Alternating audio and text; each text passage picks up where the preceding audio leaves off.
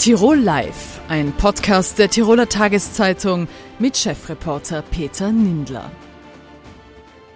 Herzlich willkommen bei Tirol Live, dem Fernsehformat der Tiroler Tageszeitung. Am 1. März kehrt Helmut Domatsch als Landespolizeidirektor nach Tirol zurück. Zuletzt war er drei Jahre lang Generalsekretär im Innenministerium in Wien. Helmut Domatsch begrüße ich jetzt bei uns im Studio. Herzlich willkommen. Herzlich willkommen. Vom Innenministerium zurück nach Tirol. Warum? Zurück nach Tirol, weil es von Anfang an äh, temporär ausgelegt war. Das heißt also, die Funktion eines Generalsekretärs haftet ja am Vertrauen des Ministers des jeweiligen. Dementsprechend äh, ist es eine vorübergehende Funktion und ich habe also sehr kurzfristig entscheiden müssen, ob ich diese Funktion wahrnehme. Damals, im Dezember 2019 war das äh, unter Nehammer, später dann noch einmal verlängert unter dem Herrn Innenminister Karner. Und ich habe das sehr gerne angenommen, weil es eine Herausforderung war. Es war aber von Beginn an auf Zeit ausgelegt mit meinem Stellvertreter Dr. Edelbert Kohler. So vereinbart, Einvernehmen kehre ich jetzt auch zurück und äh, freue mich auf diese Funktion wieder. Sie haben ja in Wien praktisch organisatorisch ganz neue Strukturen aufgestellt im Innenministerium. Parallel waren es ja sehr turbulente Jahre mit Pandemie, mit dem Terroranschlag, gleichzeitig überschattet doch von vielen politischen Diskussionen, ÖVP-Korruptionsaffäre, Rücktritte. Was sagen Sie so im Rückblick? Konnten Sie da einfach in Ruhe arbeiten, weil das als Generalsekretär ist man ja sehr nahe an der Politik? Ja, es hat sich völlig anders entwickelt als erwartet. Schon in der zweiten Woche äh, wenige denken noch an den Cyberangriff im Außenministerium. Den hat es ja auch noch gegeben. Äh, das war die zweite Woche und schon sehr äh, turbulent. Äh, die Funktion des Generalsekretärs ist es ja, äh, das operative Geschehen, das politische umzusetzen in operative Arbeit und umgekehrt die Bedürfnisse der operativen Arbeit in die Politik zu transportieren. Und äh, so war es am Anfang natürlich auch meine Vorstellung, dass ich mein Schwergewicht meiner Arbeit in diese organisatorischen Bedürfnisse legen kann. Und das hat sich äh, beginnend in der zweiten Woche mit äh, der Krise Cyberangriff Außenministerium äh, dann anders dargestellt, gefolgt im Februar von der Pandemie. Äh, die Migration anhaltendes äh, Problem, äh, letztlich dann der Terroranschlag und dem nicht genug die Ukraine-Krise sind also lauter Ereignisse, die sich über die gesamten drei Jahre hinweg gezogen haben. Also durchaus sehr einvernehmend, aber dennoch ist es uns gelungen, durch sehr intensive Arbeit sehr viele organisatorische Dinge auch äh, umzusetzen oder in die Wege zu leiten und die Umsetzung ist jetzt unmittelbar bevorstehend. Ich darf erinnern an äh, BVD. Das gibt es ja auch noch. Viele Jahre damals in aller Munde und äh, in den Medien sehr stark negativ vertreten. Das hatte höchste Priorität und es ist uns gelungen, schon im ersten Jahr mit einer Zweidrittelmehrheit im Parlament äh, eine neue Organisation aufzustellen und hier im Verfassungsschutz, Terrorismus, Extremismusbekämpfung äh, einen Neustart sozusagen zu ermöglichen. Aber das ist nur eine von vielen Dingen. Terroranschlag war verbunden letztlich mit der Maßnahme in allen Bundesländern, die Bereitschaftseinheiten zu gründen, die äh, schnellen Interventionsgruppen, beides miteinander genannt SRK, schnelle Reaktionsgruppen, zu installieren und viele andere Dinge mehr. Wir haben eine Kriminaldienstreform äh, sozusagen intern abgeschlossen. Äh, wir haben äh, im äh, Anschluss an die DSN letztlich auch die... Wenn Sie erklären, was die DSN... DSN ist die Direktion für Staatsschutz ja. und Nachrichtendienst. Und in den Bundesländern gibt es den verlängerten Arm, den LPDs unterstehend, aber doch fachlich mit der DSN sehr eng in Zusammenarbeit, also Landesämter für Verfassungsschutz und Terrorismusbekämpfung.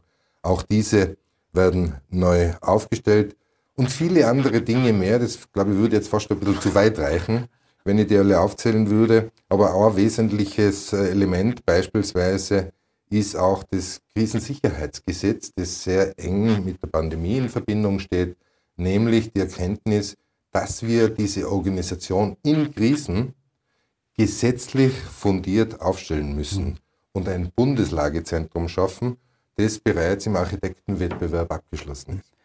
Jetzt wurden ja die Generalsekretäre auch von der Öffentlichkeit sehr kritisch beäugt, weil sie sind ja, es hat sie ja in der Form zwar gegeben, aber nicht überall. Ähm, wie haben Sie das selbst empfunden? Man hat immer gesagt, das ist so eine doch eine sehr politische Funktion. Braucht es die überhaupt? Ja, ich weiß, das ist auch äh, von Experten sehr umstritten und diskutiert. Aus meiner eigenen Erfahrung würde ich meinen, dass bei einem Ministerium wie dem Innenministerium mit äh, 39.000 Mitarbeitern und Mitarbeiterinnen äh, und einem Budget von über 4 Milliarden Euro äh, es äh, durchaus sehr viel Sinn ergibt, einen Generalsekretär zu haben. Umgekehrt natürlich gibt es Stimmen, die den Sektionschefs äh, diese Aufgaben, die der, Sekretär, der Generalsekretär bündelt, äh, zuschreiben. Äh, und da können sich die Geister scheiden. Äh, letztlich glaube ich, dass gerade in diesen drei Jahren, in denen ich tätig war, äh, mit all diesen Krisen und organisatorischen Notwendigkeiten es sehr wichtig war, dass es einen Generalsekretär gegeben hat. Der Trend momentan ist ein umgekehrter. Die Generalsekretäre sind eher wieder Im in Reduktion. Jetzt, Sie sind ja 2008 sind Sie Landespolizeikommandant geworden, 2012 dann Landespolizeidirektor, dann sind Sie nach Wien. Das war ja in Wahrheit haben Sie Ihre Funktion ja gleich behalten. Jetzt sind Sie aber nicht sehr freundlich am Wochenende von der FPÖ empfangen worden in Tirol. Ihre Lebensgefährtin ist die Sicherheitslandesrätin Astrid Meyer. Äh, FPÖ-Chef abwärts gesagt, da sind Unvereinbarkeiten. Wie sehen Sie das persönlich? Zum einen, wenn man sehr nahe an der Politik arbeitet, auch wenn man sehr äh, am, an der Sacharbeit interessiert ist, wie es bei mir der Fall ist, dann muss man einfach mit solchen Kritiken leben und damit umgehen. Äh, ich glaube, dass es ähm, an der Zeit ist, auch die Frau Landesrätin Mayer hat ja zu Beginn einiges sich anhören müssen, dass es an der Zeit ist, die äh, Damen, die in Funktionen kommen, insgesamt in der Gesellschaft, nicht an ihren Lebenspartnern zu messen, beziehungsweise über den Lebenspartner zu, zu definieren. Äh, zum anderen glaube ich, dass die Frau Landesrätin derzeit einen sehr guten Job macht und der mit der Funktion des Landespolizeidirektors sehr kompatibel ist. Insofern, als es sehr wenige Schnittmengen gibt. Aber das Landespolizeigesetz? Ja, da muss man fachlich natürlich Bescheid wissen. Äh, Polizeiarbeit äh, ist äh, über einen sehr, sehr hohen Prozentsatz nicht über das Landespolizeigesetz definiert, sondern ist ausschließliche Bundeskompetenz. Hier hat das Land überhaupt keine Mitsprache. Das Landespolizeigesetz regelt Hundewesen, Prostitutionswesen, Lärmerregung und das war's dann schon langsam. Das heißt also sehr, sehr sekundäre Themen, die die Polizeiarbeit betreffen. Natürlich ist im Falle der Bewältigung von Krisen und von Katastrophen Migration Migration in der Frage der Unterbringung, aber das sind zwei getrennte Themen. Die Frage der verwaltungsstrafrechtlichen Sanktionierung und der Kontrollmaßnahmen ist es ausschließliche Bundeskompetenz. Also auch hier gibt es keine Schnittmengen. Ob die Länder von der Bundeszeitung Seite her die entsprechenden Quoten erfüllen oder nicht, das ist kein Zusammenspiel Landespolizeidirektion Landesregierung oder Land Tirol, sondern das spielt sich zwischen Innenministerium Sektion 5 und der Landesregierung ab. Also diese Einwände, die da gerne zum politischen Kleingeld gemacht werden, die äh, sind also wirklich mehr als unbegründet. Nach Tirol kommend, äh, was, sind Sie, was sind die größten Herausforderungen, äh, die, dies, die die Polizei sich in den nächsten Jahren stellen muss? Ich habe in meiner Zeit in Wien äh, auch sehr viel meiner Zeit der Entwicklung der nötigen Voraussetzungen für, für gute Polizeiarbeit äh, gewidmet. Da gehört die Infrastruktur dazu. Wir haben äh, für Wien beispielsweise ein noch nie dagewesenes Infrastrukturprojekt entwickelt mit 1,8 Milliarden Euro Gesamtvolumen. äh, schon äh, ein erster Teil mit dem Sicherheitszentrum Meidling in Umsetzung begriffen. Wir haben ja auch ein neues Sicherheitszentrum im Entstehen. Ich habe, wollte fortsetzen, auch in den Bundesländern und da insbesondere natürlich auch mit einem positiven Blick nach Tirol. Da in dieser Zeit einiges äh, zu Wege gebracht. Einerseits das schon laufende Sicherheitszentrum weiter forciert, zum anderen aber den Schulungsstandort Bildungszentrum Wiesenhof äh, aufge aufgewertet in Absam, ja, und dort den Bau eines Sicherheitszentrums, also Generalsanierung, Erweiterung, Einsatztrainingszentrum mit einem Volumen von über 35 Millionen Euro erwirken können, aber auch das Grenzmanagement am Brenner, das jetzt im September dann äh, fertig wird in den Baumaßnahmen, wirken können. Das ist die infrastrukturelle Seite. Es gibt aber natürlich organisatorische äh, und personelle äh, Notwendigkeiten. Äh, wenn ich beim äh, Personellen beginne, dann ist es äh, ja hinlänglich bekannt, dass der Arbeitsmarkt insgesamt momentan unter Arbeitskräftemangel leidet. Und das ist ein Thema, das auch bei der Polizeiaufnahme einen Niederschlag findet. Wir hatten letztes Jahr 196 Neuaufnahmen zugelassen für Tirol. Und 111, glaube ich. Nee, ich hätte gemeint 140, aber, ja. aber lassen wir es 111 sein, äh, haben wir letztlich nur rekrutieren können.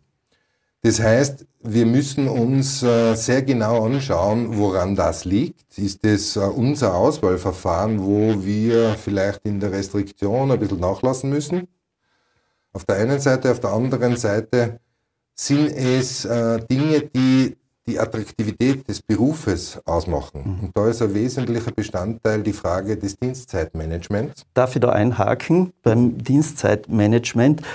Ähm, wir haben eine Statistik in der TT veröffentlicht, dass sich seit 2017 die Anzahl der Selbstkündigungen, also der Kündigung von Polizisten, vervierfacht haben.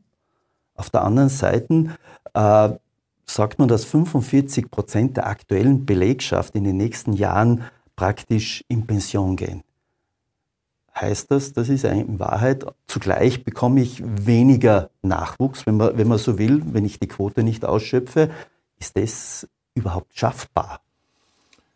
Das ist äh, mit Sicherheit eine riesengroße Herausforderung, äh, die ich als Generalsekretär äh, bereits in Angriff genommen habe. Es ist natürlich äh, sehr, sehr schwierig, äh, auf der einen Seite die Bedürfnisse der exekutiven Arbeit äh, zu erfüllen, auf der anderen Seite die neuen Zugänge der Generation Y und Z. Wenn Sie das bitte erklären. Die Generation Y und Z ist also jene Generation, die jetzt junge Erwachsene sind und deren Zugang äh, zum, zur Frage Arbeit und Familie jener ist, dass sie sagen, äh, es soll äh, letztlich äh, nicht das Leben aus Arbeit bestehen, sondern genug Platz für die Familie bleiben. Das heißt, 40-Stunden-Woche oder gar mehr Dienstleistungen, so wie das ja dem Polizeiberuf immanent ist, äh, verliert an Attraktivität gegenüber dieser Generationen. Äh, und wir müssen, unser System baut ganz einfach auf mehr Dienstleistungen auf. Unsere Mitarbeiterinnen und Mitarbeiter machen nicht nur die 168 Plandienststunden mhm. im Monat, wie jeder Mitarbeiter draußen am Arbeitsmarkt, sondern zusätzlich im Wechseldienst 28 mhm. Journaldienststunden und dann noch einmal das eine oder andere, äh, ähm, den einen oder anderen Überstundendienst, weil es ganz einfach die aktuelle polizeiliche Situation notwendig macht. Das heißt, man kann bei uns sehr gut verdienen, aber man muss auch sehr viele Stunden leisten. Und das steht im Widerspruch zu diesen Generationen. Das heißt, wir müssen sehr rasch, sehr intensiv Gedankenarbeit leisten, wie wir diesem Spannungsfeld begegnen. Und das ist wohl nur mit einem Paradigmenwechsel in der Dienstzeitmanagementfrage möglich. Zum Abschluss, äh, weil sich das, diese Frage ja viele Tirolerinnen und Tiroler stellen, wie sicher können wir uns in Tirol fühlen angesichts von Cyberkriminalität, Online-Betrug, auch äh, die eine oder andere Schlepperunwesen. Wie sicher können wir uns fühlen in Tirol? Viele Minister und viele Kolleginnen und Kollegen von mir sagen an dieser Stelle immer, wir leben im sichersten Land der Welt. Und das seit Jahren. Wenn man unsere Kriminalstatistiken und andere Statistiken äh, beobachtet über den langjährigen Verlauf, dann stellt man fest, dass es immer besser wird. Äh, wir haben äh, das letzte Jahr äh, einen Kriminalitätsanfall gehabt, wie in den letzten zehn Jahren nicht, nämlich so nieder. Wir haben eine Aufklärungsquote gerade in Tirol von 65 Prozent, so hoch wie noch nie. Wir führen im Bundesländerranking damit Österreich an. Äh, auch die Stadt Innsbruck führt die Landeshauptstädte an, wenn es um die Aufklärungsquote geht. Auch der Anfall der Kriminalität so nieder wie die letzten zehn Jahre nicht. Das heißt, ja, wir können uns sehr sicher fühlen. Wenn wir aber näher hineingehen in diese Kriminalstatistik, dann zeigt es uns, dass wir in äh, den meisten Bereichen deutliche Rückgänge haben, aber wir müssen diese Bereiche herausfiltern, wo wir Anstiege haben. Und diese Anstiege passieren insbesondere in der Internetkriminalität, nämlich ein Anstieg von 45 Prozent. Das klingt jetzt sehr äh, massiv. Wenn man die absoluten Zahlen anschaut, dann relativiert sich ein bisschen, aber Nichtsdestotrotz müssen wir dem unser Augenmerk schenken. Übrigens auch äh, bei Gewalt in der Privatsphäre äh, ist ein Anstieg zu verzeichnen. Aber zurück zur Internetkriminalität. Genau diesem Thema haben wir uns in der Vorbereitung und Aufbereitung der Kriminaldienstreform gewidmet. Das Innenministerium wird sehr, sehr intensiv investieren in diese IT-Kriminalitätsbekämpfung. Äh, beginnend draußen von der Polizeiinspektion hin über die Frage, wie wird das geleitet und gelenkt in den Bezirken und in den Regionen, hinein in die Landespolizeidirektionen, in die Kriminalabteilungen, wo dieser Cyberkompetenzbereich massiv ausgebaut wird, auch personell, äh, und dann letztlich auch im Bundeskriminalamt. Das heißt, ich glaube, wir sind da schon am Puls der Zeit und äh, widmen uns sehr intensiv diesen Fragen. Herr Landespolizeidirektor, vielen Dank für das Gespräch. Danke Ihnen. Jetzt geht's zum Tiroler Fußball. Ende März rollt der Ball wieder im Tiroler Fußball Unterhaus. Mit der Aktion Ein Herz für den Tiroler Fußball suchen der Tiroler Fußballverband mit Unterstützung der WSG Tirol, des ASFÖ Tirol, der Tiroler Versicherung und der Tiroler Tageszeitung Vereinsperlen. Was sind Vereinsbällen? Das sind die Helfer im Hintergrund, die einen Verein am Laufen halten. Proponenten dieser Aktion sind der Begründer des Festivals der Träume, Herbert Waltl, und der Künstler Alois Schild. Beide begrüße ich jetzt bei mir im Studio. Herzlich willkommen. Danke sehr. Herr Waltl, welche Idee steckt hinter den Vereinsbällen?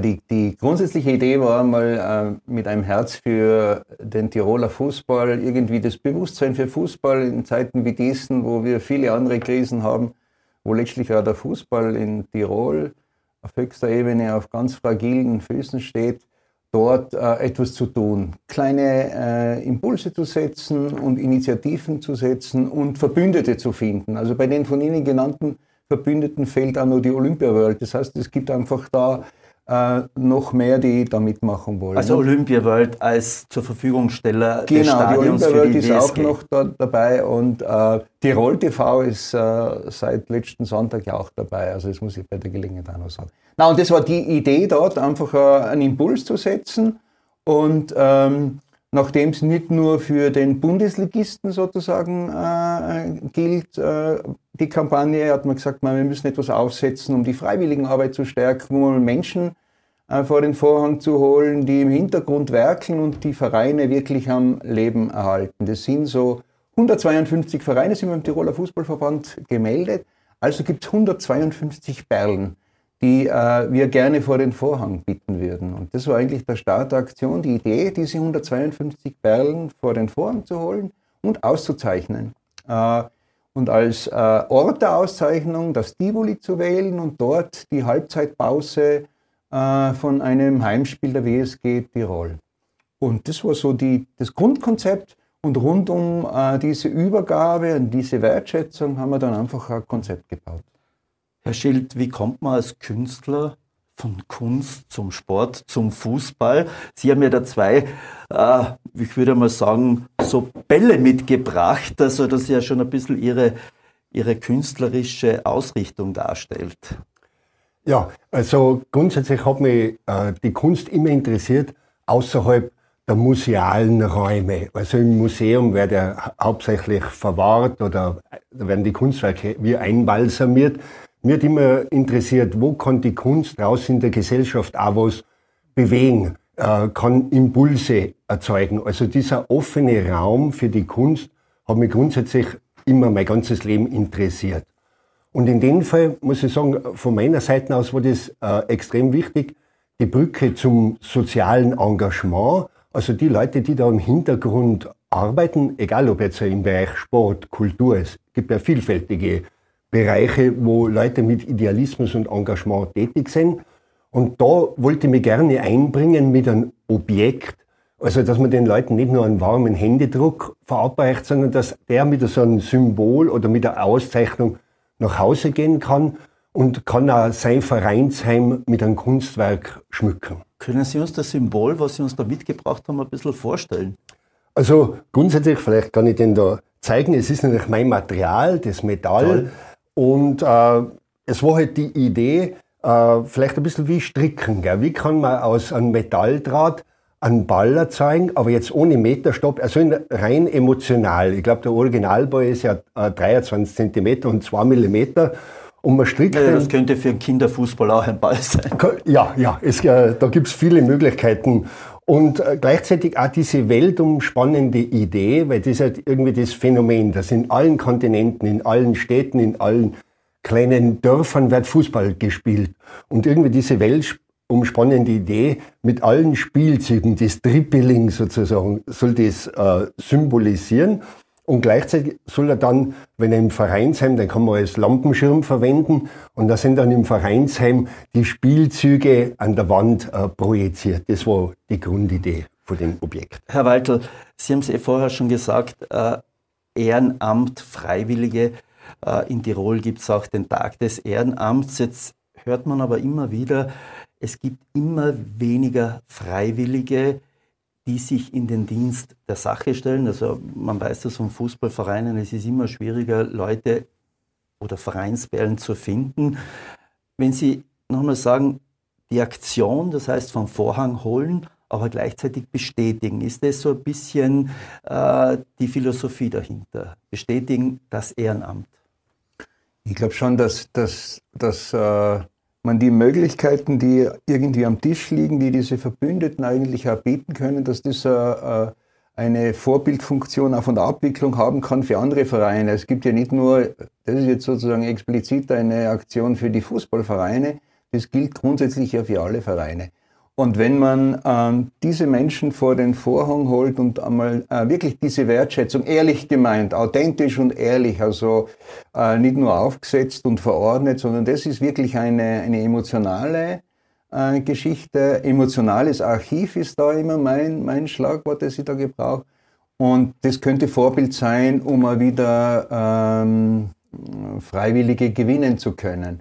Und äh, es ist ja nicht nur mit dem Ball getan vom Alois, der ja jetzt viele äh, Metaphern und, und, und, und Geschichten verbindet, sondern es geht darum, äh, diese, diese Perlen wirklich äh, an diesem Tag hochleben zu lassen und auch noch mit einer Schlussveranstaltung und sozusagen gemeinsam mit der Tiroler Tageszeitung Interviews zu machen. Also da, da gibt es eine, eine Fülle von, von Aktionen, die rund um dieses ähm, Hervorheben von, von Menschen, die bis dato unter Umständen nur im Hintergrund gearbeitet haben. Jetzt ist ja der Fußball so ein Spannungsfeld. Sie haben vorher erwähnt, Herr Schilter, das Weltumspannende. Jetzt wissen wir ja, der wahre Fußball, wenn man mit den Leuten redet, findet im Dorf statt, findet bei der Kantine statt, mit der Würstel und der Bier, mit allen Emotionen, die leider manchmal auch davon galoppieren, die man wieder einholen muss. Ist es so, wo man sagt, äh, Herr Waltel, genau dieser Fußballplatz ist dieser Nukleus, wo alles zusammenkommt und wo man dann auch spürt, da lohnt sich die Arbeit, wenn die Jugendlichen den Ball nachlaufen, wenn die Eltern praktisch Torten bringen, wenn sie sich hinter die Kantine stellen. Ist es so, wo man sagt, das ist ein bisschen Ursprung vom Vereinsleben und Freiwilligenarbeit?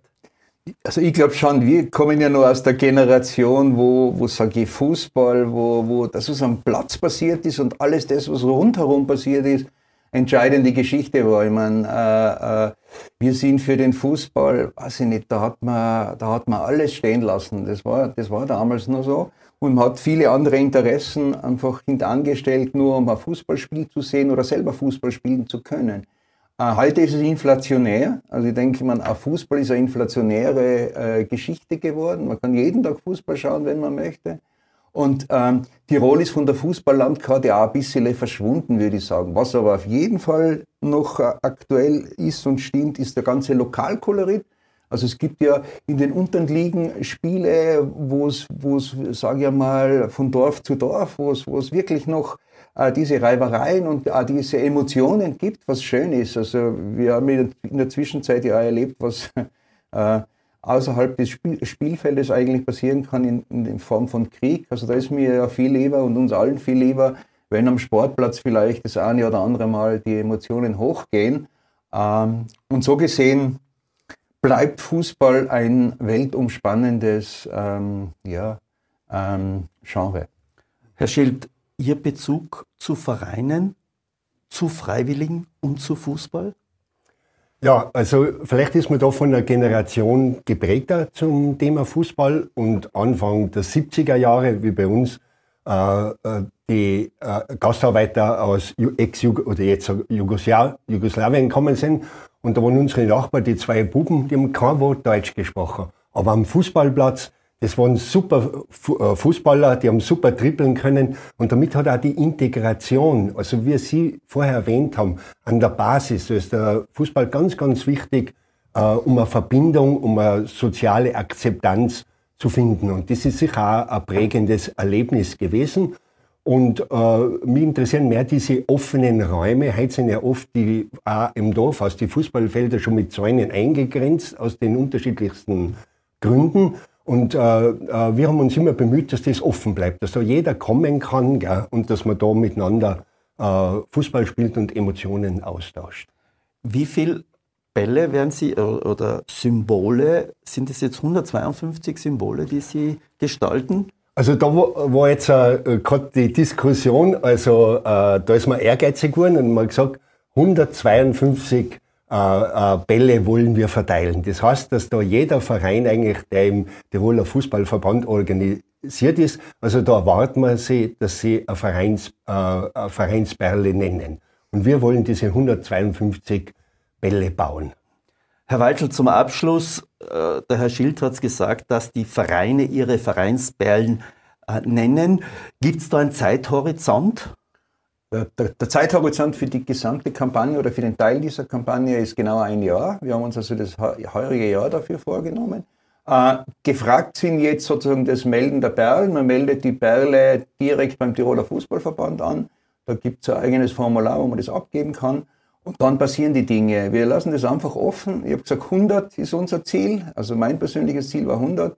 Präsident Geisler vom Tiroler Fußballverband hat gesagt 152. Also äh, Vielleicht werden es sogar 200. der Alois macht, macht äh, 152, denke ich. Äh, und na, vielleicht ist da bei der Perle noch wichtig, dieses grüne Herz zu erwähnen. Das wäre das Ventil. Und das grüne Herz ist eigentlich das Symbol in Erinnerung an den äh, wahrscheinlich einzigen großen äh, Mäzen, den es in Tirol, im Tiroler Fußball gegeben hat, den Gernot Lange Swarovski. Und das ist sozusagen die Seele und das Ventil, das auch nur an dem Ball irgendwie befestigt ist. Herr Weitel, Herr Schild, vielen Dank für das Gespräch. Das war für heute Tirol Live, wie immer nachzusehen und zu sehen auf dd.com und natürlich als Podcast nachzuhören. Vielen Dank. Herzlichen Dank für die Einladung. Danke. Tirol Live, ein Podcast der Tiroler Tageszeitung. Das Video dazu sehen Sie auf tt.com.